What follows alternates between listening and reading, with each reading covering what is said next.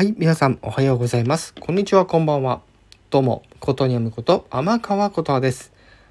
はい、ということで今回もまた表題の件についてお話の方をしていこうかなと思います。ということで、ついに発売されましたカービィのグルメフェスということで、はい、1500円でえダウンロード限定でございますが、はい、配信はされております。はい、ということで今回この作品についてね、より深い情報をですね、お届けしていこうということで、もう早速ね、はい、ちょっと日が変わってから、えー、まあ、1時間ぐらいちょっと、プレイしてみたんですけども、まず今回のゲーム、まあ、アナウンスあったようにですね、今回、ちょっとしたパーティーゲームみたいな、えものになっております。はい。そしてですね、もちろん、えー、まあ、グランプリレースもそうなんですが、はい。えー、まず、ね、いくつかモードがありましたので、はい。改めてご紹介させていただきたいと思います。はい。で、えー、ゲーム入ってですね、あのー、遊べるモードが、まあ、大まかに3つあります。はい。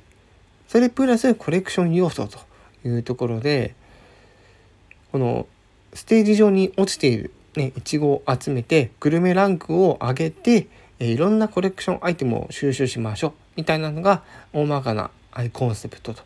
大まかな、えー、メインコンテンツというところになっております。はい。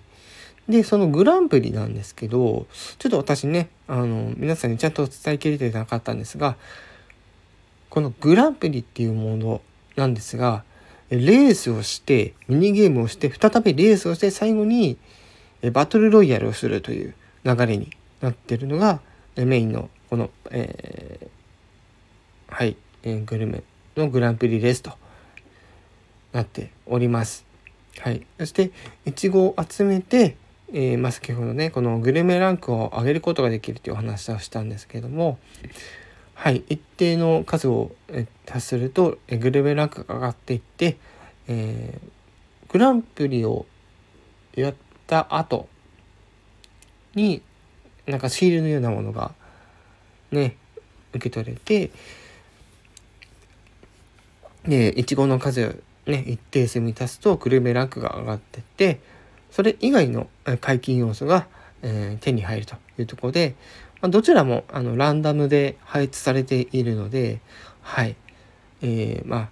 プレイしてる人によってはまた別の入手ルートになってるんじゃないかなとは思います。はい。そしてですね、えー、それぞれレース、ミニゲーム、そしてバトルロイヤルと、それぞれですね、ちゃんと孤立したコンテンツで遊ぶこともできますので、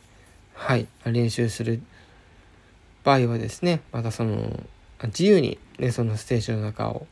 駆け巡れるようなところもあったりするのでそちらを使いながら、はい、操作の方を極めていくというところでございます。はい、でここから私の直感的な感想になってきてしまうんですけどもぶっちゃけ言いますと操作ね簡単ではあるんですが簡単なようで難しいんですね。なんせ転がってるカービィを操作するわけですから落ちないようにあるいはイチゴに導くためにカービィを転がすわけですからある程度そこに感性があったりするのでその影響で結構その操作というのが、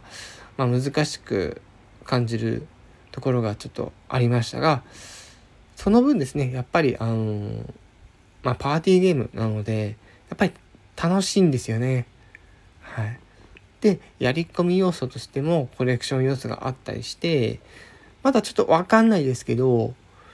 あの、カービィのスキンとかも変更できたりするので、おそらくそのカービィのスキンでもしかしたら違うキャラクターのスキンが出てくるかもわからないですけど、はい、あのー、ちょっとね、ふと確認してみたんですよね。あの、オンラインの、あの、バトルの方で、あの、一回だけちょっと入ってみたんですけど、あのですね、カービィだけじゃないようなんですよ。どうやら。ただ、カービィ以外のキャラクターでどこまで出てくるかっていうのはまだまだ把握しきれてないので、果たして誰が登場して誰が出てこないのかってところは正直まだちょっと検証が必要ではあります。はい。という感じで今回は、はい、カービィのグルメフェスについてお話をさせていただいております。もちろん今回のこのゲームの中にもえコピーフードといった感じで、はい、コピー能力があったりとかしますし、最終的にはこの一番大きくなったカービィを勝たせてあげるってことではあるんですけどもあくまでも勝ち負けってだけで実はそこまであの影響力っていうのはあまりなかったりするんですよね。はい、やっぱりそのいちごをあのグルメランクに献上するわけなので取った分だけグルメランクがどんどん上がっていく感じなので、まあ、勝敗に関してもですねそこまで重要じゃないかなって私はちょっと思ってます。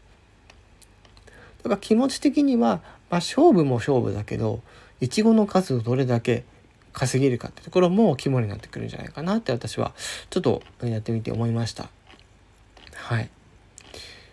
で今作のこのコピー能力、ねコピーフードなんですけども、まあ、今までに登場したなんかトルネードだったりとかニードルホイールあとはストーンバーニング、えー、まあハイジャンプとねドリルはあのディスカバリーで初登場したとは思いますが、はい、今回のこの作品にドリルという能力も登場とそして今回本当に新登場となるのがゼリーというところで、はい、この壁の下を潜れるっていう特性があるのではいまたちょっとね、はい、いろいろ見ていこうかなと思います。はい。まあ、といった感じでですね、あの、他の、あの、カービィの作品を持っているとですね、BGM がですね、追加されたりします。はい。対象の作品は、えー、星のカービィディスカバリー、カービィファイターズ2、スーパーカービィハンターズ、スタ、えー、星のカービィスターライズ、この4作となっております。はい。もちろん今回は、お裾分けプレイ、そしてオンラインプレイに対応しております。はい。もちろん、えー、一人プレイも可能です。という感じで、今回は、えー、星のカービィの、えー、最新作、カービィのグルメフェスについてお話をさせていただきました。ただし、えー、こちら、え、何回も申し上げている通り、オンラインプレイのご利用には、Nintendo Switch オンラインへの加入が必要となります。そこのところだけ皆さんぜひ、えっと、お忘れなくというところで。そうです。オンラインプレイやるには、Nintendo Switch オンラインへの加入が必要です。一人やる分なら別に入れないとは、えー、いらないと思いますが、何か対戦したいってことであれば、ちょっと必要になってきますので、はい、そちらの方も、えー、よろしくお願いいたします。はい。やっぱり今回ちょっとね、あの、深いところの情報を皆さんにお伝えしているので、少しちょっと長くなってしまいましたが、また今後、任天堂のゲームの情報だったりとか、はい、プレイステーションの情報だったりとかもですね、えー、上げていくというところですので、今後ともよろしくお願いいたします。そして、えー、最後に、最後にもう一度、あの、周知させていただきますが、アメーバブログは、えー、今月末をもって閉鎖させていただきます。えー、これまで、えご愛顧いただいた皆様、大変ありがとうございました。え私のこのえー、リバイマイコネクトのプロジェクトとして、えー、ブログは、この、えー、ボイス音声、いわゆるボイス、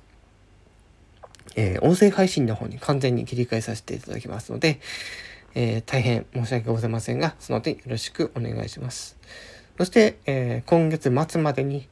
えー、そのブログの中にある、え、これはちょっと皆さんに知ってほしいという情報は、こちらの、え、スタンド FM の番組でお話をさせていただきますので、ぜひよろしくお願いいたします。はい。では、本当にこれで終わりたいと思います。以上、ことにゃむこと、天川琴葉でした。